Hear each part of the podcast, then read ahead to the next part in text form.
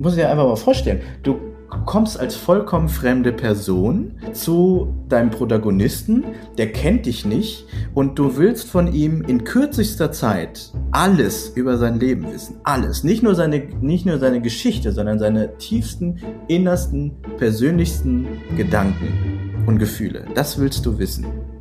Warum sollte dir der das erzählen? Wie haben Sie das gemacht?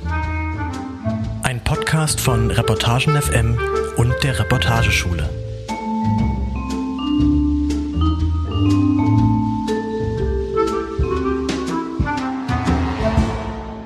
Hi Marvin, schön, dass du heute bei uns im Podcast bist. Ja, ähm, vielen, vielen Dank für die Einladung. äh, hat mich sehr gefreut. Kannst du uns einmal kurz erzählen, um was es in deinem Text geht? Ähm, klar, also es geht um den Pianisten João Carlos Martins, der früher einer der äh, renommiertesten Pianisten Südamerikas war. Ganz toller Bach-Interpret vor allem. Und äh, durch eine Reihe von Schicksalsschlägen, also ein, ein Unfall war dabei, äh, ein Überfall und äh, auch äh, Krankheit, durch diese Sachen verlor er eben äh, die Kraft in seinen Händen. Und 20 Jahre konnte der äh, kein, kein Konzert geben, also überhaupt nicht professionell spielen. Und ähm, vor ein paar Jahren äh, hat sich eben jemand äh, bei ihm gemeldet und hat ihm ein Geschenk gemacht, einen speziellen Handschuh, durch den er eben wieder Klavier spielen kann. Und genau, ich habe ihn halt eben bei einem Konzert begleitet. Kannst du dich an den Moment erinnern, als du ihn das, ähm, als du das erste Mal von ihm erfahren hast und dachtest, so, das ist ein Mensch, den finde ich so spannend, dass ich ihn treffen will und über ihn schreiben möchte?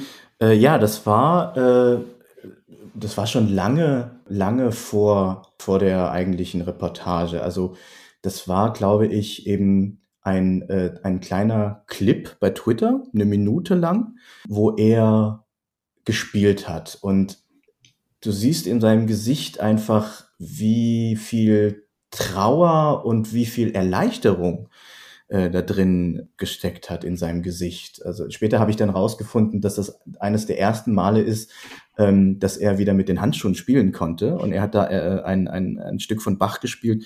Und ich war so berührt davon, also es ging total viral auf Twitter.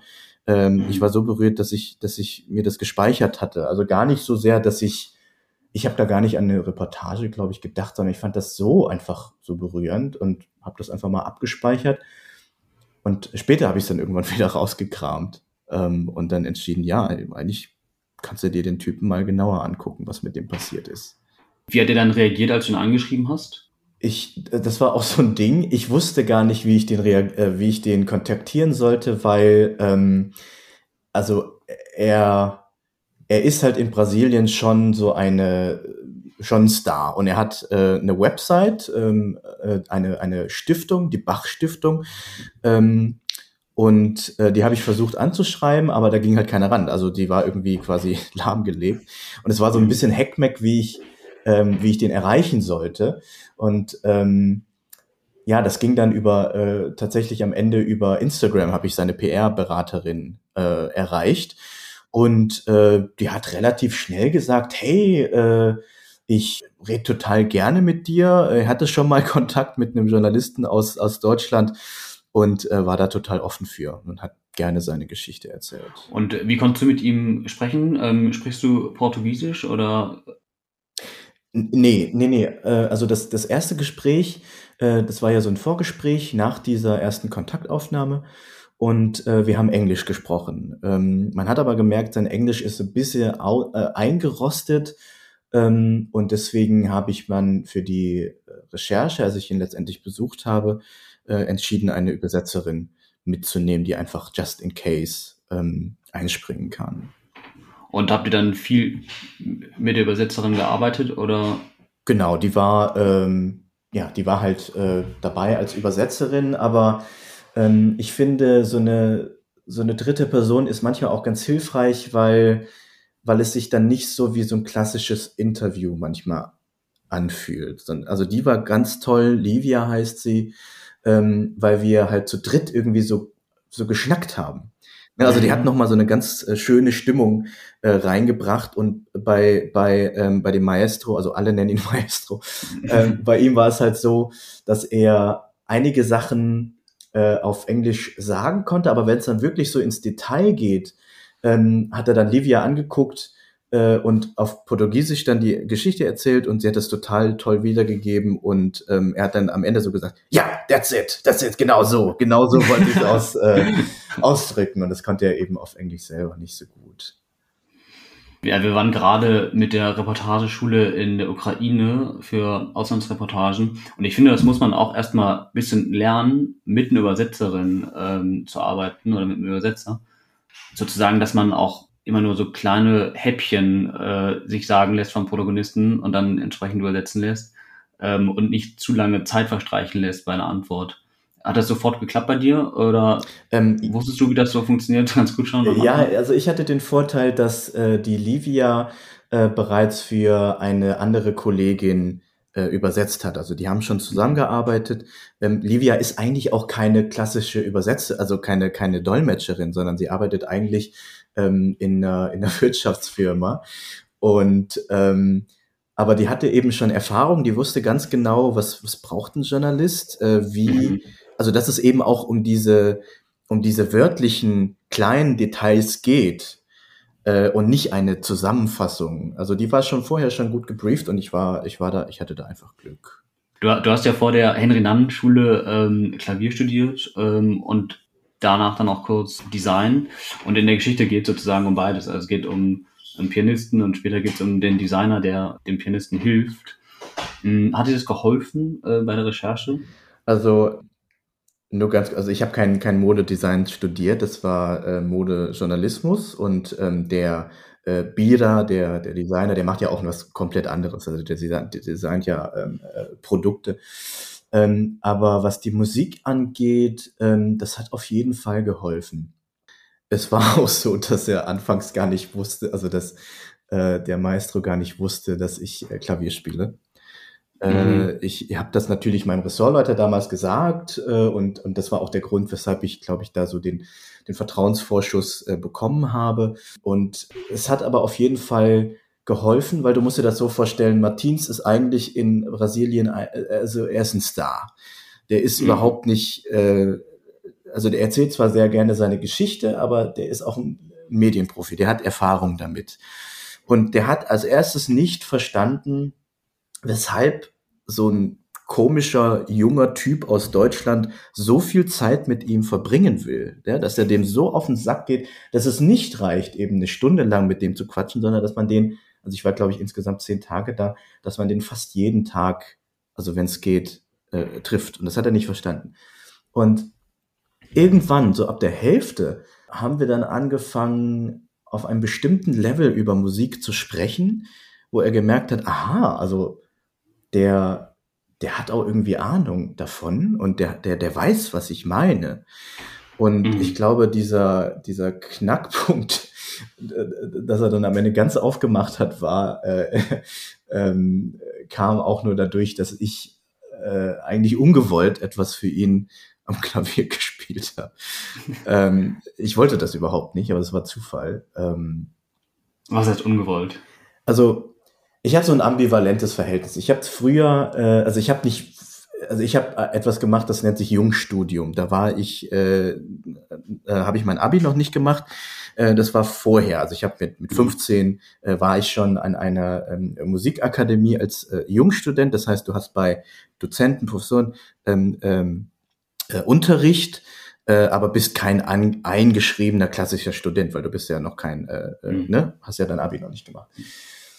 Und ähm, Genau, äh, ich habe mich dagegen entschieden, weil äh, ich war da einfach viel zu faul. So und dann, äh, keine Ahnung, jedes Mal, wenn ich Klavier spiele, äh, denke ich so, oh, also, äh, ich, ich spiele nicht so gerne vor, ich hasse es. Ja, ich spiele gerne für mich, aber ich hasse es vorzuspielen. Und äh, Martins hat, ähm, äh, das war so eine Szene, er hat einen äh, Schüler, äh, beziehungsweise er hat zwei Schüler und ein Schüler hat ihn besucht und er hat eine Unterrichtsstunde gegeben und die haben wir, ähm, äh, hab ich, ja genau, die habe ich beobachtet. Und äh, der, der Schüler hat eben eine, eine Nocturne angespielt von Chopin. Und dann haben wir so ein bisschen gequatscht und dann habe ich gesagt, ja, ja, äh, das kann ich auch noch spielen. Und es ist mir ausgerutscht, weil ich so äh, erinnert wurde an meine Vergangenheit. Ne? Also ich habe jahrelang mhm. kein, nicht mehr wirklich Klavier gespielt. Und äh, das hat er natürlich aufgegriffen, weil er zum ersten Mal gehört hat, aha, der ist nicht nur Journalist, sondern er hat auch gespielt. Und er sagte, ja, spiel mal. Und es war unfassbar unangenehm, weil der, die Eltern dieses Schülers da waren, der Schüler war da, der Maestro war da, unser ganzes Team war da, die Fotografin, der Übersetzer, äh, Martins, also das war ein Publikum. Mhm. Und alle haben dann gesagt, ja Marvin, spiel doch was und so. Und ich so, oh Gottes Willen, nein. Ne? Also, und da wusste ich aber, ich komme da nicht raus. Und dann habe ich halt das gespielt und ähm, äh, es, also wir wussten beide, ja, das, das war schon verbesserungswürdig, aber ähm, wie hat er reagiert? Was hat, was hat der Maestro gesagt? er hat gesagt, wenn ich gewusst hätte, dass du spielst und dass du so spielst, hätte ich dir nie im Leben vorgespielt. Weil, also ihm ist es halt einfach sehr peinlich, äh, das, das liest man ja auch am Anfang des Textes, weil er einfach diese, ähm, also nicht mehr ohne diese, ich nenne es mal Behinderung, äh, spielen kann. Also seine Hände sind ja kaputt ne? und er kann ja mhm. einfach nur total zerstückelt äh, spielen. Das kann man ja noch nicht mal wirklich spielen nennen, sondern es sind halt Übungen, äh, durch die er eigentlich eher so seine, seine Hände trainiert. Und ähm, äh, ich habe da halt mit Ach und Krach diese Nocturnen durchgespielt und ähm, ja, äh, auf der einen Seite hat er natürlich gescherzt, ne? also es war ein bisschen peinlich, aber auf der anderen Seite äh, hat, war das total der Opener, weil er verstanden, also er hat dann gesagt, ich habe verstanden, weshalb sie dich ausgerechnet hergeschickt haben. Hm, wie ist das ähm, bei dir vor so Treffen mit Protagonisten? Bereitest du dich da intensiv drauf vor oder lässt du der Intuition auch irgendwie viel Raum? Ich habe mal gehört, dass manche Reporter auch sowas wie ein methodisches Unvorbereitetsein irgendwie pflegen. Mhm. Ähm, Mhm. Liest du alles? Hast du, zu, hast du über den äh, Martins alles gelesen ähm, und angeschaut, was du ähm, irgendwie finden konntest im Internet? Äh, ja, klar. Also, also ähm, als, als Vorbereitung äh, ist es natürlich, du solltest alles wissen. Das ist natürlich mhm. da. Also du solltest es, also ob du das am Ende auf Papier schreibst oder also in irgendeiner Form dabei hast, ist nochmal eine andere Sache. Aber du solltest vorher natürlich alles wissen und das war bei mir halt ähm, der Fall. Ich habe mir so viel äh, angelesen, wie es irgendwie geht. Und der Vorteil mhm. bei Martins war halt einfach, dass er ein Promi ist. Also mhm. ähm, äh, zufälligerweise wurde gerade äh, in São Paulo eine äh, Ausstellung über sein Leben veröffentlicht, die ich mir halt angeguckt habe, während ich da war, ähm, wo wir uns auch das erste Mal äh, getroffen haben. Mhm. Ähm, es gab eine ganz detaillierte Doku von einer deutschen Regisseurin. Es gab diverse Berichte, auch schon, äh, auch schon im Spiegel, also vor, vor, vor über 20 Jahren, ne, äh, haben sie über ihn berichtet in der New York Times und das alles habe ich mir halt eben angeguckt und ähm, ja, das, deswegen ähm, konnte ich mir auch recht detailliert dann äh, auf Fragen eingehen. Ähm, mhm. Im Gespräch war es dann so, dass ich mir das alles, äh, also ich hatte ein iPad mit ähm, und äh, das gab mir immer so Sicherheit. Also wenn, also ich mag es eigentlich gerne, dass der Gesprächspartner vergisst, dass es ein Interview ist. Mhm. Äh, es macht mir selber auch mehr Spaß. Ich finde auch, dass, also wenn die diese Situation vergessen, dann reden die auch anders mit dir, reden die besser mit dir. Und ähm, Deswegen hatte ich zwar dieses iPad mit allen Fragen, aber ich habe es eigentlich eher so benutzt, wenn ich mal äh, einen Durchhänger hatte. Ähm, hm. Genau, sonst war es eher so, dass wir mal ja über über Stöckchen und Hölzchen dann äh, von A zu Z zu M äh, immer mal ein bisschen gesprungen sind. Und auf dem iPad hast du dann einen ausformulierten Fragenkatalog? Ähm, genau, ich hatte äh, ich hatte eben so, so Blöcke, ne, so, ähm, äh, weiß ich nicht, Vergangenheit, Kindheit, äh, das letzte Konzert, äh, also solche Themenblöcke eben und dann äh, einige detaillierte Fragen. Mhm. Und war dir, bevor du ihn das erste Mal getroffen hast, klar, was für eine Geschichte du über ihn erzählen willst in einer Reportage? Ähm, oder war das dann erst, als das Material fertig, als du es fertig zusammen hattest, klar für dich? Ähm, also, naja, die Grundgeschichte, äh, die ist ja schon relativ klar. Ja, also ähm, äh, ganz großer Pianist, Hände kaputt, kriegt Spezialhandschuhe, kann wieder spielen. Das war ja die Geschichte, die, äh, die so viral gegangen ist und die auch schon rauf und runter berichtet wurde. Und äh, was ich eben gedacht habe am Anfang war eben, dass ja, es irgendwie klingt ja märchenhaft, äh, also gar nicht so schön märchenhaft, sondern ich habe ja immer, also ich habe dann gedacht, äh, also wo ist der Haken? Also der kann ja jetzt nicht spielen wie früher. Also ich dachte an Anfangs so ein bisschen, das ist irgendwie ein Scam. Also, ne, mhm. also ich hatte da irgendwie so meine Zweifel. Da habe ich so ein bisschen äh, geguckt und, und ähm, Videos gesehen und habe dann halt natürlich erfahren, dass der nicht so spielen kann wie früher, aber halt für seine Verhältnisse, er kann wieder einfache Sachen spielen. Und das ist halt so ein Riesenschritt für ihn, äh, dass ähm, äh, ja, genau, dass ich, dass ich mir das genauer angucken wollte. Und die Schwierigkeit oder eigentlich die, die, die Essenz dieser Geschichte war dann eigentlich, ähm, äh, wie, wie ist der persönliche Weg von ihm dahin? Also mhm. mhm. diese, diese, also was macht das denn eigentlich mit einem Vollblutmusiker, wenn du das verlierst, was dir am heiligsten ist, deine Hände? Ne? Äh, mhm. Was macht das mit ihm? Äh, und wie kam der dahin? Wie ging es ihm damals? Wie geht es ihm heute? Und wenn es ihm eben nicht, immer noch nicht so gut geht, wie in seinem ursprünglichen Zustand, wie kommt er damit klar? Ne? Weil er, er, also er fährt ja mit angezogener Handbremse quasi. Ne? Und ähm, also dieses, dieses, dieses, ich kann, ich will 100% geben, aber ich kann es einfach nicht. Äh, das wollte ich bei ihm halt äh, rausfinden. Genau. Achso, das, ich glaube, das war eine andere Frage. Deine Frage war ein bisschen anders, ne? Ähm, ja, das kam eben durch die Recherche am Ende, ja. ja. Genau, also es ist dann am Ende der Recherche war das, ist, ist, ist es dir klar geworden, die Geschichte geht darum, wie er mit seinem Schicksal zurechtkommt jetzt. Genau, also du fährst, also es ist ja immer so, du fährst ja irgendwie los, weil du irgendetwas interessant findest. Bei ihm war es eben schon ein bisschen mehr ausformuliert. Aber ähm, was am Ende rauskommt, das merkst du natürlich auf dem Weg. Ja. Also, ja. ja.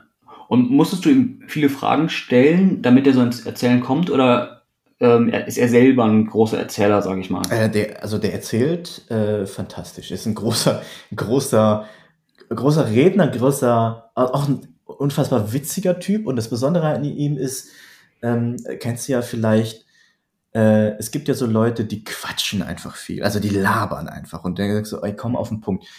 Und bei ihm war das das Ding, dass er immer sehr, sehr interessante Sachen erzählt hat. Also ne, er hat dann irgendwie, äh, also zum Beispiel dieses Detail mit seinem Flügel, äh, äh mit, mit, mit, seinem, äh, mit, seinem, äh, mit seiner äh, Decke, die geformt ist wie ein Flügel. Ne? Mhm. Ähm, ich habe ich hab das, äh, ich habe als erstes gar nicht gesehen, dass das die Form eines Flügels hat, sondern ich habe einfach nur gefragt, äh, sag mal, warum ist denn deine Decke schwarz? Und er hat dann angefangen, ja, früher, in den 50ern, in den 60ern. Und dann dachte ich so, um Gottes Willen. Ne? Aber es ging dann los und er hat dann, er hat dann irgendwie den Schlenker gemacht. Dann hat er gesagt, ja, irgendwie äh, Jackie Kennedy war damals Nachbarin von ihm, weil das war so die Spitze seines Erfolgs. Und er hat dann Nähe des, nahe des Central Parks gewohnt und ähm, also kam dann darüber und irgendwann 20 Minuten später kam er dann darüber, ey, ach übrigens, äh, ich habe die Wohnung hier selber gebaut und ähm, habe den Architekten eben gesagt, dass der äh, die Form eines Flügels bauen soll. Also ja, er erzählt halt schon sehr, sehr gut, aber da ist halt eben auch so die Gefahr, dass der einfach lossprudelt wie so ein äh, wie so ein kaputter äh, Feuer äh, äh, äh, Feuerhydrant, der, weißt du, einfach so, und da musste den halt so ein bisschen lenken. Ja. Ist ja dann im Interview oft schon klar, was so die sprechenden, äh, sprechenden Details sind, die du brauchst für die Reportage am Ende. Also zum Beispiel, dass seine Wohnung geformt ist wie ein Flügel. Ähm, hörst du das so im Interview und denkst, wow, super, das brauche ich für die Reportage? Oder ist es mehr so, dass du erstmal alles mitschreibst oder vielleicht sogar auch aufnimmst auf Tonbänder und dann im, na, wenn du das Material sortierst, dann eher dir klar wirst, was alles reinkommt? Ähm, beides, würde mhm. ich sagen. Also prinzipiell ist es ja immer so, äh, es gibt ja immer so dieses Bild, ne? Also du ziehst los wie so ein Fischer und äh, wirfst erstmal alles aus und nimmst alles mit, ja. was irgendwie geht. Ne? Und deswegen, ähm, also ich bin Typ, ich nehme alles auf, also wenn es irgendwie geht. Äh, bei den langen Gesprächen war es eben so, dass ich das Band, äh, also dass das Handy nebenher laufen habe, äh, einfach weil äh, ich, ich kann nicht so schnell schreiben und unterhält mich halt, äh, also unterhält man sich halt einfach äh, besser. Entschuldigung. Und bei ihm war es halt so, ähm, er, auch wenn er halt so viel geredet hat, äh, hat er manchmal so, also bei diesen persönlichen Sachen, also er hat ja auch über, über, äh, naja, seine, seine depressiven Phasen gesprochen, wo er halt sogar äh, an, an Suizid gedacht hat. Äh, und also diese Frage, was, was macht das eigentlich mit ihm, wenn er nicht mehr, nicht mehr spielen kann? Das musste man ihm schon also da musste ich ihn schon so ein bisschen in Anführungsstrichen mürbe machen, weil er, wie mhm. gesagt, anfangs nicht verstanden hat, warum ich diese Sachen wissen will, weil normalerweise wollen die Journalisten halt nur diese Friede, Freude, Eierkuchen-Geschichte und mich halt eben mehr interessiert. Und das hat er eben erst verstanden, als wir auf eine ja bisschen tiefer gehende Ebene kamen, also wo es dann wirklich auch um persönliche Sachen ging und also das manchmal bei diesen Gesprächen, bei diesen langen Gesprächen sagen die Protagonisten am Ende zu mir, das hat sich so ein bisschen angefühlt wie Therapie. Das kam mir schon ein paar Mal vor. Und wenn du dieses Level erreicht hast mhm. in Interviews, ich glaube, dann hast du wirklich eine Connection äh, zu den Leuten erreicht. Dann hast du wirklich auch Sachen im Blog sozusagen, ähm, naja, die über diese eigentliche Geschichte nochmal ein bisschen hinausgehen. Und das ist halt das wahre Gold. Ja. Mhm. Also du, du, du stellst schon auch viele Fragen und längst so ein Gespräch schon in gewisse Richtungen und ja. hast schon einen Plan irgendwie mit deinem, du hast auch gesagt, du hast auf deinem iPad dann diesen Fragenkatalog mit den Blöcken. Ich habe zwar diesen Plan, aber ich verwerfe den in den Gesprächen auch. Also ich hasse Interviewsituationen, die wie klassische Interviews sind. Also ich mag das, wenn man sich einfach unterhält wie in einem Gespräch. Und deswegen ähm, könnte ich mir eigentlich auch nicht so, also ich sage niemals nie, ne, aber ich könnte mir das eigentlich nicht so vorstellen, diese, weißt du, diese fünf Minuten Slots, die du manchmal hast mit so mit so äh, äh, Movie Stars, ne, mhm. äh, für den neuen Film XY. Also das ist nicht so mein Style. Also ich mag es sehr sehr lang mit den Leuten zu sprechen, mir die Zeit auch dafür zu nehmen. Ähm, und in diesen Gesprächen war es halt so, dass ich den nicht nur gelöchert habe, also meistens war es natürlich so, aber ähm, ich habe auch Sachen von mir erzählt. Und ich finde, wenn es halt um diese Sachen geht, also wir haben zum Beispiel auch über, über, ähm, äh, über äh, Stage Fright äh, geredet. Also das ist die, die Auftrittsangst. Ne? Also es mhm. ist nochmal ein bisschen was anderes als Lampenfieber, äh, sondern bei ihm war es wirklich so, er hatte richtig, richtig Angst, äh, bevor er auf die Bühne geht. Wenn er am Flügel sitzt, und anfängt zu spielen, dann ist alles gut.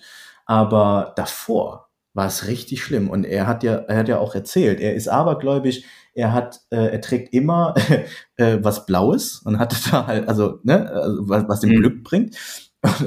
ähm, ich habe dann gesagt, ich hatte genau das Gleiche. Ne? Also ich, ich habe mich teilweise, ich habe mich so schlecht gefühlt, mir war übel. Ich habe teilweise äh, gekotzt vor aus, äh, also vor, vor Aufregung. Ich hatte einmal auch, habe ich, äh, weiß ich nicht, so, so, so einen kleinen Shot Whisky getrunken, weil ich so aufgeregt war. Und ähm, wenn du ihm solche Sachen erzählst, das hatte natürlich nichts mit dem, mit dem, mit der Reportage zu tun, aber ähm, das also das hat ihm das Gefühl gegeben, hey, der versteht, wovon ich rede. Das ist jetzt nicht einfach nur so, ich will wissen, wie es, äh, wie, also ich will dieses Detail wissen, sondern der versteht wirklich, was ich meine. Und ähm, das, naja, ich finde immer, wenn du die persönlichsten Dinge von Leuten erfahren möchtest, dann musst du auch so ein bisschen was investieren, weil du willst ja, also muss ich dir einfach mal vorstellen, du kommst als vollkommen fremde Person äh, zu deinem Protagonisten, der kennt dich nicht und du willst von ihm in kürzester Zeit alles über sein Leben wissen, alles, nicht mhm. nur seine nicht nur seine Geschichte, sondern seine tiefsten, innersten, persönlichsten Gedanken und Gefühle. Das willst du wissen. Warum sollte dir der das erzählen? Warum? Ähm, manche machen das, aber ich glaube, damit die das machen, musst du halt auch so sie irgendwie so ein bisschen spüren lassen, dass du keine Maschine bist, sondern dass du halt ein Mensch bist, der auch irgendwie da Erfahrungen hat. Ähm, also da kommen wir halt zum Thema Nähe. Ne? Also das ist natürlich was anderes, wenn du jetzt äh, äh, einem Politiker diese Sachen erzählst. Und äh, ne, also, aber ich finde halt, ähm, um Nähe zu bekommen, musst du auch so ein bisschen Nähe zulassen. Es macht ja dann auch irgendwie ein bisschen Spaß, wenn man von sich selber mal ein bisschen auch was erzählt und man hat ja auch irgendwie so ein, ich kenne das von mir, dass ich dann das Gefühl habe, so jetzt kriege ich so, jetzt kriege ich so einen tiefen Einblick in das Leben von einem anderen Menschen.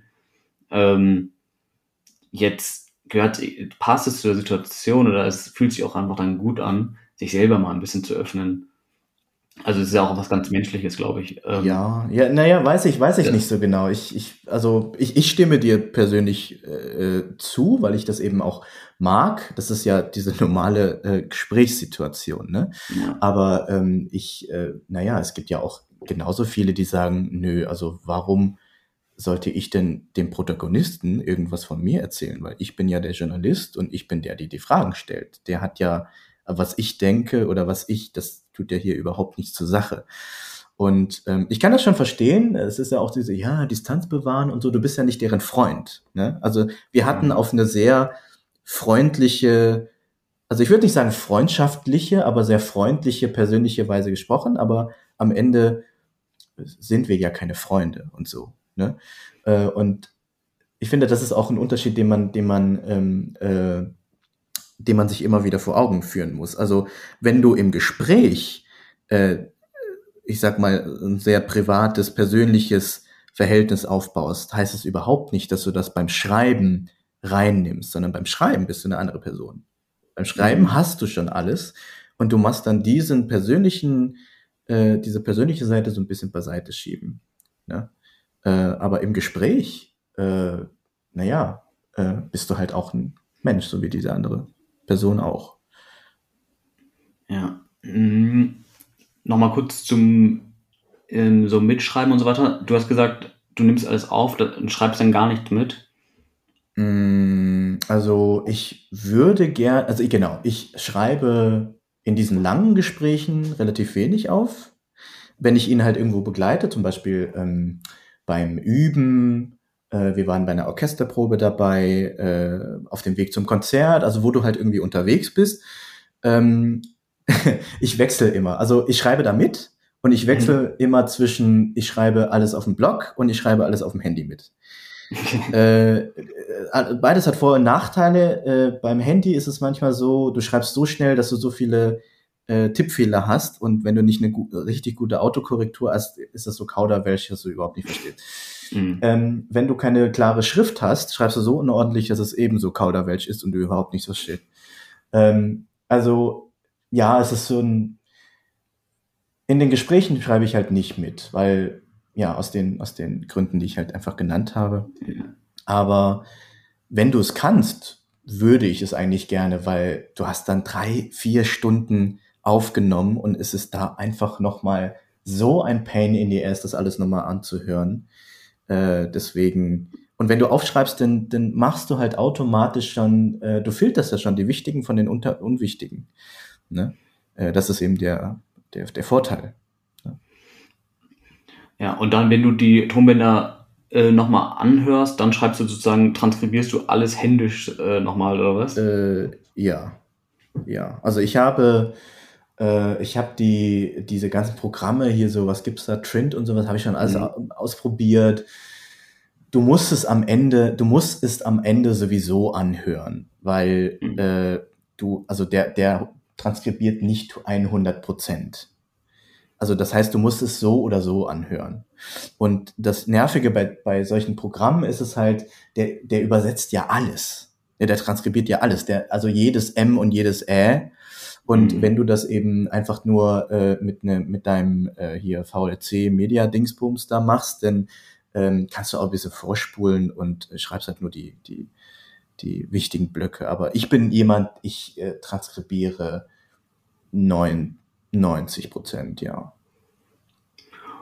Und wenn du dann ähm, alles gesammelt hast, dann das ganze Material ähm, und ich stelle mir jetzt irgendwie eine riesig große Word-Datei vor mit äh, deinem ganzen Recherchematerial. Ähm, wie gehst du dann weiter vor? Ähm, machst du dir eine klare Struktur oder schreibst du dann drauf los? Äh, nee, ich schreibe nie drauf los eigentlich. Ähm, hm, bei mir ist es so, bevor ich, bevor ich irgendwas transkribiere, äh, gehe ich erst durch meine, durch meine Notizen. Äh, weil im, im Blog ist es so, du hast da ja die wichtigen Sachen irgendwie mal markiert oder so. Ich gucke da durch, was ist irgendwie interessant, äh, was ist, was ist, was ist eher unnötig. Und ich bin jemand, ich brauche einen Einstieg. Ich brauche irgendwas, was am, am Anfang ist, äh, sonst kann ich nicht anfangen. Mhm. Und äh, wenn ich das habe, bin ich einigermaßen beruhigt und dann äh, weiß, also du weißt ja auch am, äh, du weißt ja auch irgendwie, was du von den Transkriptionssachen brauchst. Also zum Beispiel, wenn es um seine Vergangenheit geht. Das sind ja Dinge, die du nicht miterlebt hast, sondern einfach nacherzählen musst. Ähm, aber das sind halt schon feste Blöcke. Also das ist ja bei jedem Protagonisten so. Kindheit, äh, weiß ich nicht, äh, Wendepunkt jetzt oder halt, ne? Äh, das sind halt so Sachen, die du, die er nacherzählt und das sind schon feste Blöcke. Und ähm, ich schreibe diese Blöcke halt immer auf äh, Zettel mhm. und arbeite eigentlich erstmal mit diesen Zetteln. Also ich brauche schon dieses große Ganze erstmal. Äh, ich muss erstmal wissen, wo bin ich? Also von wo aus, also wenn man sich das vorstellt wie so eine Autofahrt, ne? Also von wo aus starte ich? Mhm. Wohin will ich ungefähr? Ähm, und welche Raststätten gibt es auf dem Weg? Mhm. Ähm, das brauche ich, bevor ich irgendwie anfangen kann. Und das heißt, du schreibst dir sozusagen, ähm, wenn du den, wenn das Tonband abhörst, schreibst du dir thematisch so die Blöcke so zusammen. Und da hast du dann auf deinem Schreibtisch alle liegen, damit du sie sortieren kannst. Äh, ich ja, also ich kann dir das kurz zeigen, wenn du möchtest. Ich, weil ich lustigerweise äh, in meinem Arbeitszimmer immer noch die, die Post, also ich arbeite mit Post-its. Ähm, mhm. Ich schreibe dann äh, Szene, Doppelpunkt, äh, Martins in der Liege. Äh, Szene, Doppelpunkt, äh, Fußball gucken. Äh, äh, weiß ich, Info, äh, Dystonie. Äh, so ordne ich die Sachen. Mhm. Und dann habe ich halt meine Wand in meinem äh, Arbeitszimmer und ähm, alles erstmal so auf einer Seite und dann gucke ich erstmal so, okay, was wäre denn eigentlich eine coole eine coole Sache, um einzusteigen. Es kann ja auch ein Gedanke sein. Also ne, ich habe das ja relativ klassisch gemacht. Und ähm, dann schiebe ich das halt so rum. Ne? Und dann habe ich halt so äh, zum Beispiel diese Einstiegsszene, die gefiel mir äh, ja schon relativ äh, am Anfang sehr gut, weil das halt einfach was Besonderes war. Ne, wie der da halt liegt und von seinem Traum erzählt. Da wusste ich schon am Anfang, als der mir das erzählt hat, das ist so cool äh, das, das muss irgendwie ein, ein Podest, ein besonderes Podest haben. Das kannst du nicht irgendwie in die Mittel so reinschwurbeln oder sowas. Und ähm, so baust du halt nach und nach, hangelst du dich so rum. Also manchmal ist es auch so, äh, dass eine Szene besonders gut zu einem anderen Block passt. Zum Beispiel, äh, es war totaler Zufall, dass da gerade die EM lief. Mhm. Und ähm, wir haben halt zusammen dieses Spiel geguckt, äh, wo Deutschland gerade gespielt hat und äh, haben uns ein bisschen über Fußball unterhalten. Und das passte halt einfach sehr gut, weil äh, dazu, dass Martins äh, selber auch ein Fußballfan ist und einer seiner prägendsten Ereignisse eben beim Fußballspielen sich ereignet hat. Und so, Als er sich im Central Park verletzt hat. Genau, richtig. Als er hingefallen ist beim Fußballspielen, äh, Stein in Arm und dann war der ganze Arm, äh, äh, im Ar also der Nerv durchtrennt und der Arm dann halt im Arsch. Und ähm, diese Blöcke siehst du halt, wenn du das einfach mal äh, auf diese Post-its schreibst, weil das hilft auch, weil du, du dampfst ja auch die Informationen äh, in einer gewissen Weise ein. Ne? Du reduzierst es ja auf das Wesentliche. Und ähm, ja, das ist eben auch wichtig für die Struktur. Und arbeitest du dann auch nach irgendwie so klassischen mystischen Erzählungen? Ähm, also sowas wie die Heldenreise oder die Tragödie? Ja, ich, ich, ich, ich lese mir immer vorher den Ring der Nibelungen durch. Nein, das mache ich natürlich nicht. Nein.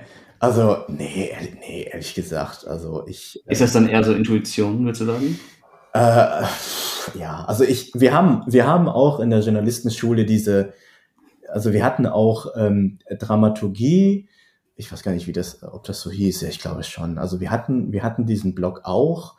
Wir haben auch diese, diese klassischen Schemata, Heldenreise äh, und, und sowas, aber ähm, ach, ich finde das mal, ich finde, nee, also ehrlich gesagt orientiere ich mich nicht so da dran. Also am Anfang, wenn ich mich auf die Suche nach Geschichten begebe, gucke ich schon so ein bisschen, weil das Wichtigste an einem, finde ich, an einer, an einer guten Geschichte, also ist halt einfach, dass, dass, dass da irgendwie ein Konflikt ist. Also wenn du halt nur so eine Happy-Geschichte, es ist halt, ja, ist vielleicht auch irgendwie ganz nett, aber es wird halt spannender, wenn du irgendwie einen Konflikt hast. Und mit diesem Auge kannst du ja losziehen. Ähm, aber wenn du, also beim Schreiben mache ich das jetzt nicht, dass ich so gucke, so, okay, das ist jetzt dieser, ich weiß nicht, was es da alles so gibt, ne, so dieser, dieser Climax und dann irgendwie so mhm. Wendepunkt und so. Also ich, ich weiß davon, aber ich benutze das jetzt nicht so. Dann ist es am Ende mehr so ein Gefühl, würde ich sagen, oder? Ja, also jede Geschichte ist ja auch unterschiedlich, ne? Also, ähm, also ja, so gesehen, wenn du den Text anguckst, habe ich es schon ich habe da schon so eine, schon so eine gewisse äh, klassische Struktur drin, weil ähm, du hast ja einen, einen Endpunkt, eben dieses Konzert, und äh, der Pianist hat Angst, äh, also ist halt auf dem Weg zu diesem Konzert und er hat Angst, ob er wirklich diesen, äh, dieses Konzert überhaupt spielen will. Ne? Einerseits, weil er halt überhaupt Bühnenangst hat und auf der anderen Seite, ob seine Hände versagen. Das ist, das ist der natürliche äh, Konflikt in dieser Weise ist es schon relativ klassisch. Dann ist es schon klassisch, äh, dass ich halt kurz vor dem, äh, vor dem Höhepunkt, dass ja das Konzert ist, eingestiegen bin, nämlich wir sind in seiner Kabine ähm, und äh, er hat halt diesen, diesen, er schläft halt und er hat erzählt von diesem Traum, den er halt immer hat vor Konzerten, nämlich dass er, äh, dass seine Hände einfach versagen. Und dann fängst du halt von vorne an, äh, am, sozusagen am Anfang des Tages und begleitest ihn halt durch seinen Alltag. Also ja, am Ende hast du, hast du recht, das ist schon relativ klassisch. Ähm, also ist es hilfreich, diese Muster zu kennen, weil das halt Erzähltechniken sind, aber ich würde mich nicht, äh, ich würde mich jetzt nicht so sklavisch daran halten. Ja, ich verstehe. Und ähm, wenn du eine Szene ausformulierst, ähm, ist es dann so, ähm, hast du da irgendwie, ich sag mal, ein Prinzip, das du verfolgst oder schreibst du die Szene erstmal so runter? Also wie, oder wie strukturierst du einen Absatz, in der eine Szene dargestellt wird? Ah. Ähm. Also, eine Szene, also es gibt, gibt zwei Sachen, auf die ich, auf die ich halt achte. Also eine Sache ist, dass du also ganz klassisch Wolf Schneider, Hommage, Rest in Peace. Ähm, ein, also eine Sache in einem Absatz. Ja. Ne? Also äh, nicht zu viel, nicht überladen. Nimm dir, nimm dir die Zeit, um eine wichtige Sache äh, zu erzählen. Und die, die, die, die Sache sollte auch irgendwie für etwas stehen. Also die Art, wie du, wie du Szenen auswählst, das sollte halt schon irgendwie charakteristisch für ihn sein. Es gibt ja immer, kennst ja diese, diese, ähm, ja, wir sitzen in dem Café und äh, Barbara Müller rührt in ihrem Kaffee rum und äh, nimmt einen Schluck und dann wird das in jedem äh, sehr erzählerisch äh, beschrieben. Äh, sie, sie streckt den kleinen Finger und schlürft und dann setzt sie die Tasse ab und da ist, fällt noch so ein Tropfen rein. Das ist ja Quatsch. ne? ähm, und also diese Szene sollte für irgendetwas stehen. Äh, das ist ein Punkt. Und der andere Punkt, äh, den ich mir halt immer vor Augen führe, ist, äh, ich stelle mir vor, ich bin so wie, ähm, ich bin wie die Kamera, die über seine Schulter schaut. Also du musst dir mhm. so vorstellen, ich, ich, ich, ich bin ja großer Fan von Videospielen. Du bist wie in einem First-Person-Rollenspiel. Du bist die mhm. Person, du siehst seine Hände, was seine Hände machen. Und so wie diese Hand zuerst diese Kaffeetasse greift und dann zum Mund führt, also diese, diese Herleitung, ähm, so würde ich das auch äh, erzählen. Also, dass du halt wirklich dem, dem Menschen über die Schulter guckst. Ne? Also jetzt nicht unbedingt die Kaffeeszene, aber halt, dass du den Leser so in die Hand nimmst, dass du halt langsam, äh, langsam ihn in diese Szenerie einführst. Ähm, ich kann dir ein Beispiel nennen, ist jetzt aus der Filmwelt. Äh, ich liebe der Pate. Hast du, hast du, hast du geguckt? Ja, habe ich gesehen. Okay. Ja. Äh, es gibt doch diese erste Szene im ersten Film, absolut legendär, wo ähm, Bonacera, dieser, dieser Bestatter, erzählt, ich glaube an Amerika. Und du siehst ihn in einem Close-up, du siehst nur sein Gesicht und er erzählt diese, diesen, so du denkst, dass es ein Monolog ist. Ne? Er erzählt von seiner Tochter, die eben von irgendwelchen Gangstern, ähm, naja, misshandelt wird. Und langsam, langsam, langsam zieht sich aber diese Kamera zurück und du merkst dann irgendwann, der erzählt nicht dir das, sondern der erzählt das ähm, äh, dem, äh, dem, äh, dem Paten. Und ähm, den siehst du aber auch nicht direkt, sondern du, du führst, also du wirst langsam in diesen Raum geführt, du siehst dann irgendwann eine Schulter von ihm, dann siehst du halt die, die rechte Gesichtszelle, also ne, den rechten Hinterkopf von Marlon Brando und dann erst siehst du ihn. Also diese langsame Heranführung, ähm, das, ja, äh, also so gehe ich halt auch äh, vor, wenn ich, wenn ich äh, Szenen beschreibe, also langsam alles, Details nach und nach ein, einführen ich stelle mir das gerade so vor, dass du sozusagen dann zwei, drei Sätze geschrieben hast und dann dir überlegst, okay, wenn jetzt ein Fremder diese Zeilen liest, was würde er, was, was für Bilder erzeugt das in seinem mhm. Kopf? Und wichtig ist bei dir offenbar, dass du dir überlegst, dass die Kamera immer relativ nah am Protagonisten ist oder sogar vielleicht sogar über seine Schulter schaut. Mhm. Ja, also. Geht natürlich, mhm. geht natürlich nicht immer nicht. Also. Ja, also es, es, es gibt ja da verschiedene Möglichkeiten. Also ähm, dieses über die Schulter schauen ist ja auch nicht immer äh, das to go. Ne? Aber was ich damit meine, ist eben äh, die, die Szene nicht mit tausend unnötigen Details aufladen. Ne? Also man macht ja zum Beispiel gerne, weiß ich nicht, wenn irgendjemand in ein Auto steigt. Ja, äh, Walter Müller steigt ins Auto, das Auto ist rot, hat 180 PS, ja, äh, die, äh, die Ledersitze sind äh, weiß, er hat sie in mühevoller, äh, weiß ich nicht, mit viel Geduld ausgesucht und er fährt dann zum, zum, äh, zum Krankenhaus, wo seine äh, Frau liegt, äh, die im, im Koma liegt oder so. Da ist das Auto natürlich scheißegal.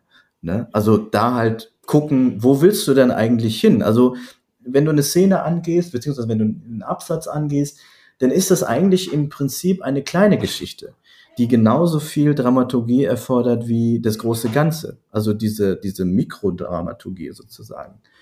Ähm, und äh, ja, also so solltest du halt genau an, an äh, Szenen rangehen, dass du die halt ja mit, mit, mit, einer, mit einer Besonderheit irgendwie äh, einsteigst, wie wenn du ein, ein, den Text generell einsteigen würdest. Und die sollte auch mit einer gewissen Pointe aufhören, äh, wie auch der Text mit einer besonderen Pointe irgendwie aufhören mhm. soll. Ne? Und ich habe mal den Tipp gehört, dass man, wenn man äh, Scene schreibt, möglichst Verben nehmen soll, die man auch in der mündlichen Sprache verwendet und nicht so was gekünsteltes. Und ich würde sagen, dann, wenn ich dann Text so lese, dann scheint sich auch daran zu halten, oder? Weiß ich nicht, sag du es mir. also es gibt ja immer so dieses Ding ne, mit den, ja, benutze starke Verben und so. Also. Ja, starke Verben schon, aber halt jetzt auch nicht so, die man gar nicht selbst verwenden würde, wenn man einem Kumpel eine Story erzählt.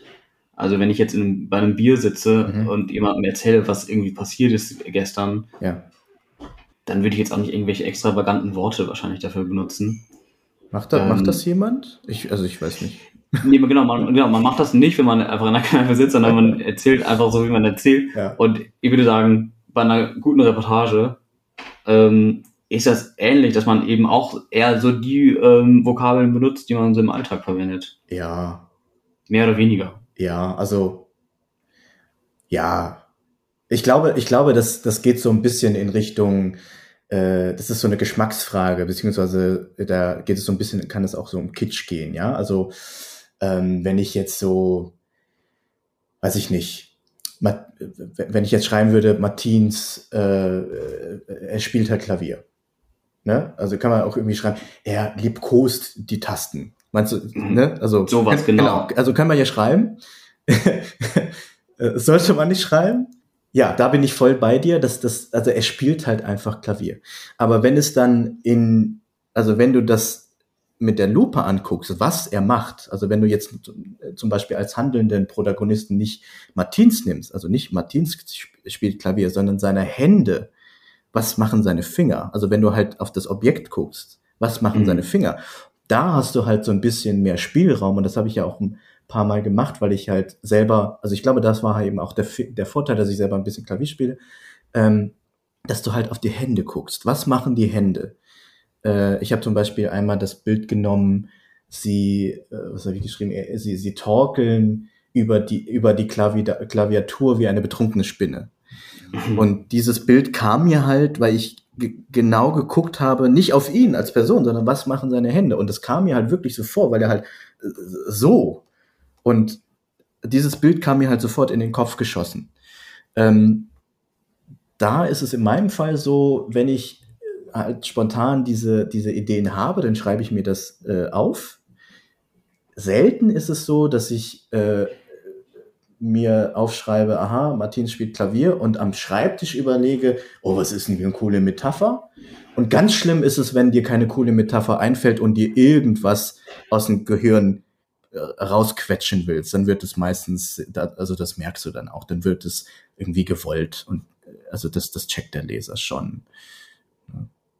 Und die, die Metaphern, die du so im Text hast, die, äh, die du so aufschreibst, die kommen dir gar nicht unbedingt am Schreibtisch, sondern die kommen dir währenddessen oder wenn du halt über den Text nachdenkst, ähm, aber nicht unbedingt sozusagen am Schreibtisch beim Schreiben. Also, ja, so unterschiedlich. Also ich, ich habe hm. ich hab ja keine, hier bin ich jetzt kreativ und da bin ich nicht kreativ. Das ist ja, das ist so unterschiedlich. Ne? Also manchmal, wie bei dieser, äh, bei dieser ähm, äh, betrunkene Spinne-Dings, ähm, da kam, also da habe ich das direkt gesehen und da kam mir dieses Bild in den Kopf. Ne? Also manchmal kommen dir solche Sachen, äh, also wenn du halt, also manchmal ist es halt so, du hast irgendeine Szene und du suchst eine Metapher oder irgendwie irgendwie was, du, also du, du denkst darüber nach und du denkst jetzt nicht unbedingt, oh, ich muss eine Metapher dafür haben, sondern du denkst einfach darüber nach, wie kann ich das gut beschreiben? Und da ist eben die Metapher ein Mittel. Es ist ja nicht mhm. das Nonplusultra, sondern es ist ein Mittel, genauso wie ein gutes Verb ein Mittel ist. Und während du halt darüber nachdenkst, äh, äh, kommt dir möglicherweise eben ein, eine gute Metapher in den Kopf. Aber ist genauso gut kann dir irgendwas anderes in den Kopf kommen. Ne? Ähm, ich finde, du hast eine unfassbar schöne Sprache. Ich lese mal einmal äh, einen kleinen Part vor. Ein weißer Malteser trippelt ihm hinterher, Sebastian, mehr Wolke als Hund, die ganze Wohnung ist Musik. An den Wänden hängen Gemälde der Carnegie Hall und des Lincoln Center. In den Regalen Auszeichnungen, Trophäen, Fotos seiner Hände. Darunter grinst sein jüngeres Ich auf Schallplattencovern. Alles wirkt wie ein Denkmal, das daran erinnert, es gab diese Zeit tatsächlich. Am Anfang hast du auch, am Anfang dieser Passage hast du auch äh, wieder eine schöne Metapher mit diesem Hund als Wolke. ähm, ist, ist das auch sozusagen entstanden, so als du ihn gesehen hast, wie dieser Hund da durch die Wohnung jagt? Ähm, okay, das sieht irgendwie aus wie eine Wolke, oder? Als ich ihn gestreichelt äh, habe. Ja. Streicheln weißt du, du fasst diesen Hund an Und dann denkst du, du bist im Himmel. Du bist so ein Engel, so eine, weißt du, und dann fasst du so eine Wolke an. Und er war sehr weich. Also, ja. Ja, und das finde ich, ein, der, das zeichnet den Text aus, dass du unfassbar viele treffende Wie-Vergleiche und Metaphern gefunden hast. Und ich kenne das von, von meinem Schreiben, dass es mir teilweise echt schwerfällt, irgendwie jetzt so gute Entsprechungen zu finden für irgendwas, was ich darstellen will. Mhm. Ähm, hast du da noch irgendwie einen Tipp, wie man das gut hinkriegt? Also du hast gesagt, so, äh, es kommt halt irgendwie so spontan, wenn mhm. du es irgendwie dann auch fühlst und äh, in, in der Recherche, also teilweise auch beim Nachdenken, aber gibt es eine Strategie, um auf gute Vergleiche und Metaphern zu kommen? Also, es ist interessant, dass du das sagst, weil eine, eine ähm, äh, Mitschülerin von der Landschule hat mal gesagt, dass ich viel zu viele von diesen Wie-Vergleichen benutze. Und ich sehe den Punkt. Ich, ich, ich bin da wirklich so ein bisschen äh, verliebt in diese Dinge. Und äh, ich muss auch sagen, das muss man schon dosieren. Ich bin schon jemand, der, der das manchmal nicht so unter Kontrolle hat. Ich mache manchmal zu viel und ähm, schreibe das so in die, in die Masse. Und bevor ich das abgebe, äh, überlege ich auch noch mal, muss das wirklich sein und ist das wirklich gut? Mhm. Ja, also es ist schon so, dass ich so ein bisschen brainstorme und manchmal, äh, also bei, bei dem Sebastian kam das jetzt ähm, äh, relativ spontan, aber manchmal ist es halt so, dass ich schreibe, ähm, äh, Sebastian, ein Hund wie XXX. Und dann ist das halt so eine, so eine, so ein Platzhalter, wo ich dann denke so, okay, ja, überlegst du später nochmal, äh, machst erstmal woanders weiter. Und da ist es in den allermeisten Fällen so, dass ich nicht nochmal darüber nachdenke. Erstens, weil es sau anstrengend ist, wenn mir äh, spontan nichts einfällt. Und zweitens, was ich eben gerade gesagt habe, es wird gewollt. Mhm. Ja? Ähm, manchmal ist es aber eben auch so, wo ich denke, ich weiß schon irgendwie die Richtung und suche aber noch was Besseres. Ja, also die eine Metapher ist vielleicht schon ganz gut, aber da kommt eben noch was Besseres. Und da finde ich, lohnt es sich schon, ähm, darüber nachzudenken. Und äh, ja, ich, ich mache das halt so, wenn ich gerade äh, äh, irgendwie über sowas hänge, dann, dann weiß ich nicht, mache ich einen Spaziergang oder gehe duschen oder so oder äh, mache was komplett anderes. Und ähm, ja, wenn du aber einfach nicht darauf kommst, dann äh, lass los. Mhm. Let it go. Als vielleicht zum Ende hin, wie, so, wie, wie sich dein Schreibstil, Schreibstil entwickelt hat, ähm, konntest du von Anfang an, hast du irgendwie Talent für, äh, für Schreiben? Oh Gott. Oh. Das ist eine unangenehme Frage. äh, naja, ähm,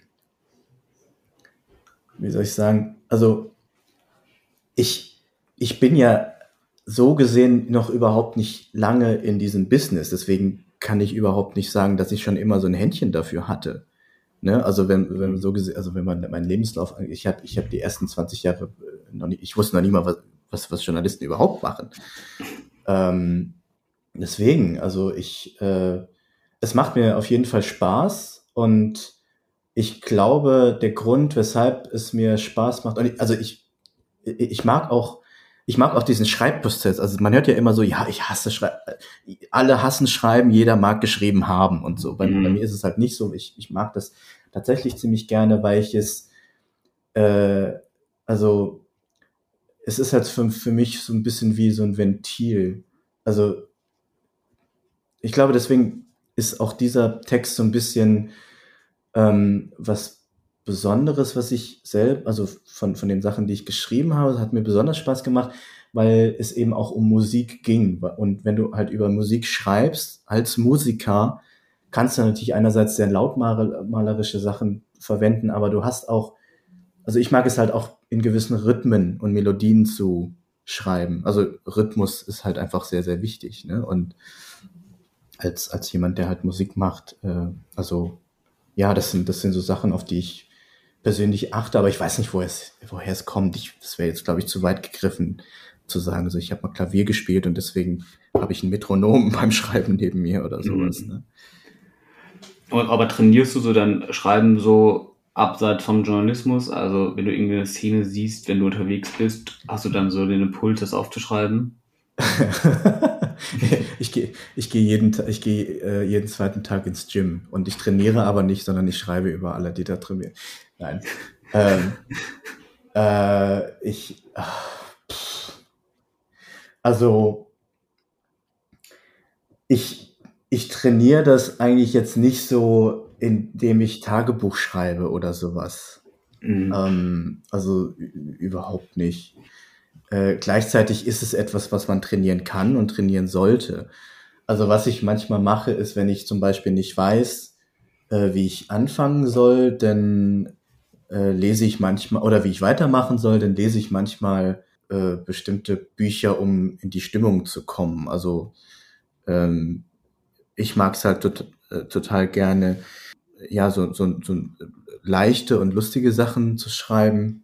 Mhm. Und das habe ich halt so ein bisschen zum Beispiel, äh, weil ich äh, ein großer Fan von Mark Fischer bin oder Axel okay. Hacke. Das sind halt so zwei, zwei Leute, die, äh, naja, die, also ich würde es nicht genauso machen, äh, aber ich kann den also gerne zu, das ist das ist etwas äh, was was ich auch bei Martins gelernt habe. Wir haben uns zum Beispiel über Bach unterhalten und er hat gesagt, Glenn Gould, ganz ganz bekannter Pianist, äh, der als der größte Bach-Interpret gilt. Und er hat gesagt, Glenn Gould ist für ihn der beste Bach-Interpret, aber er würde niemals so spielen. Er spielt ganz, ganz anders. Aber mhm. er, könnt, er hört ihm einfach gerne zu und es inspiriert ihn, aber auf seine Weise und er, was er am Ende macht, ist was komplett anderes. Ähm, und so ist es, wenn du Mark Fischer liest, dann kommst du in so eine Stimmung, bist wieder inspiriert, aber genau, halt genau, also du, du, du, du beschäftigst dich ja mit der gleichen Sache, ja, also mhm. du, du, du schreibst auch eine, eine schon irgendwie unterhaltsame Geschichte und äh, liest halt irgendwie was von Mark Fischer und äh, Mark Fischer, der hat das halt total ausgereizt, diese Ich-Geschichten und so. Und so würde ich das nicht machen. Aber es bringt mich schon irgendwie in so eine gewisse Stimmung, das auf meine Art und Weise zu machen, zu interpretieren. Also nicht, dass ich ihn interpretiere, aber halt irgendwie in die Stimmung zu kommen, äh, wie ich meinen Text besser machen kann. Also, ja. Und machst du so, dass du erstmal dann schnell alles runterschreibst und dann polierst? Oder bist du eher jemand, der so perfekten ersten Absatz schon braucht und dann immer so weiter? Um, ähm, also, äh, meinst du, was den Anstieg angeht? Oder, äh? Ja, genau. Also, ich habe das schon oft gehört, dass Leute keine Ahnung, ersten fünf Sätze schreiben mhm. und dann nicht einfach weiterschreiben, sondern wieder zum ersten Satz springen mhm. und dann da irgendwie einen Fehler sehen. Ja. Äh, und den irgendwie korrigieren wollen. Ja. Und dann beim zweiten Satz genauso. Ja. Und ich glaube, also mir persönlich hilft es erstmal irgendwie einen fertigen Text zu haben und den dann weiter zu, zu bearbeiten. Mhm. Wie ist es bei dir? Ähm, äh, ja, ich mache das auch, wie du als erstes beschrieben hast. Ich äh, äh, zwicke gerne und bastel gerne an meinen ersten paar Sätzen rum, aber es liegt eher daran, äh, nicht weil ich so manisch äh, auf erste Sätze stehe. Also ich mag das schon ganz gerne, aber es liegt eher daran, dass ich nicht weiß, wie ich weitermachen soll. das ist dann eher so dieses, also ja, also du musst eigentlich äh, schreiben und du machst irgendwie Kaffee oder äh, putzt die Küche oder sowas, weil ich nichts, einfach nicht weiß, wie es weitergehen soll. Aber im Prinzip ist es schon eher so, dass ich äh, erstmal die Sachen aufschreibe, wie sie für mich am besten passen. Und das ist meistens so, dass ich viel, viel, viel, viel, viel zu viel schreibe. Also mhm. meine, meine äh, Ressortleiter früher, die mich redigiert haben, ich, also ich will gar nicht wissen, was die gedacht haben. ich habe mich auch jedes Mal tausendfach entschuldigt, weil ich immer das Doppelte schreibe ich bin halt so jemand. Also ich, ich sage immer, es gibt, es gibt zwei Arten von Journalisten. Es gibt Bildhauer und es gibt, ich sag mal, äh, Skulpteure.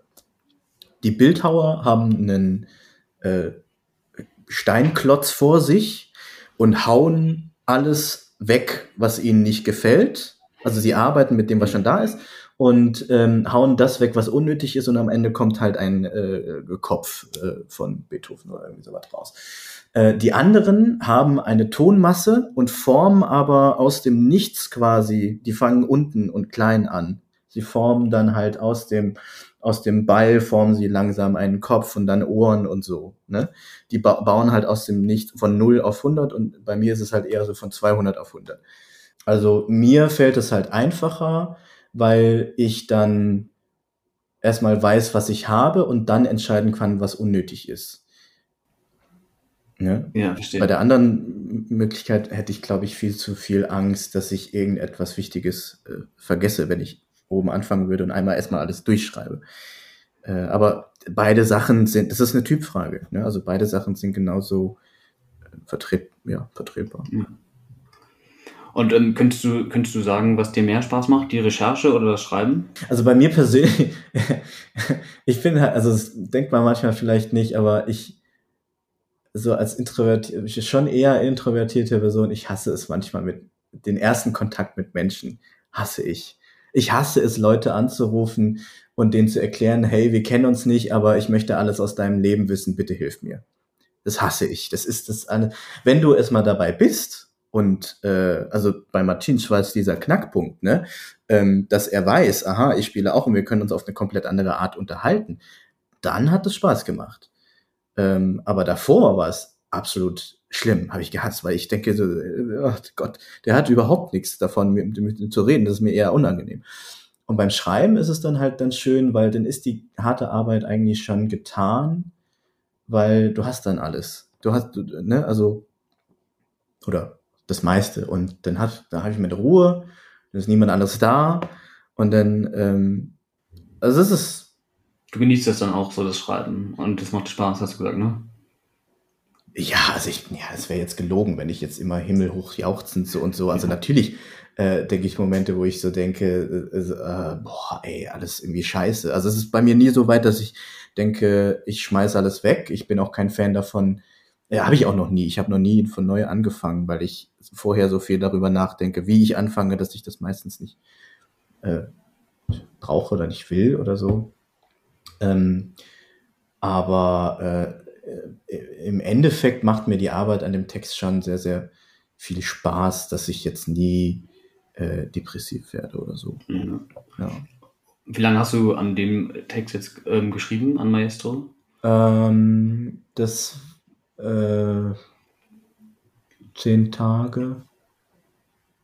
Also es ist so, also es kommt immer drauf an. Also die erste Version, die ich dann abgegeben habe, ich glaube, es waren so eher zwischen zehn Tagen und zwei Wochen ähm, mit den ganzen Schleifen, die es dann war. Äh, also ich, ich habe den ja, ich habe das ja in Praktikum gemacht, dann habe ich, dann hatte ich zwei Wochen Urlaub und habe das im Urlaub geschrieben. Ähm, und danach hatte ich, äh, ich, ich bin mir nicht sicher, ob ich Seminar oder Praktikum hatte. Und ähm, also es hat schon noch ein bisschen gedauert mit den Redigaturschleifen und mit dem mhm. Doc. Aber das Schreiben der ersten Version war so ungefähr zwei Wochen ich bin mit meinen Fragen durch. Vielen, vielen Dank. Mega viel Spaß gemacht, äh, mit dir darüber zu sprechen. Ja, ich fand es auch richtig toll. Also danke nochmal für die, für die Einladung.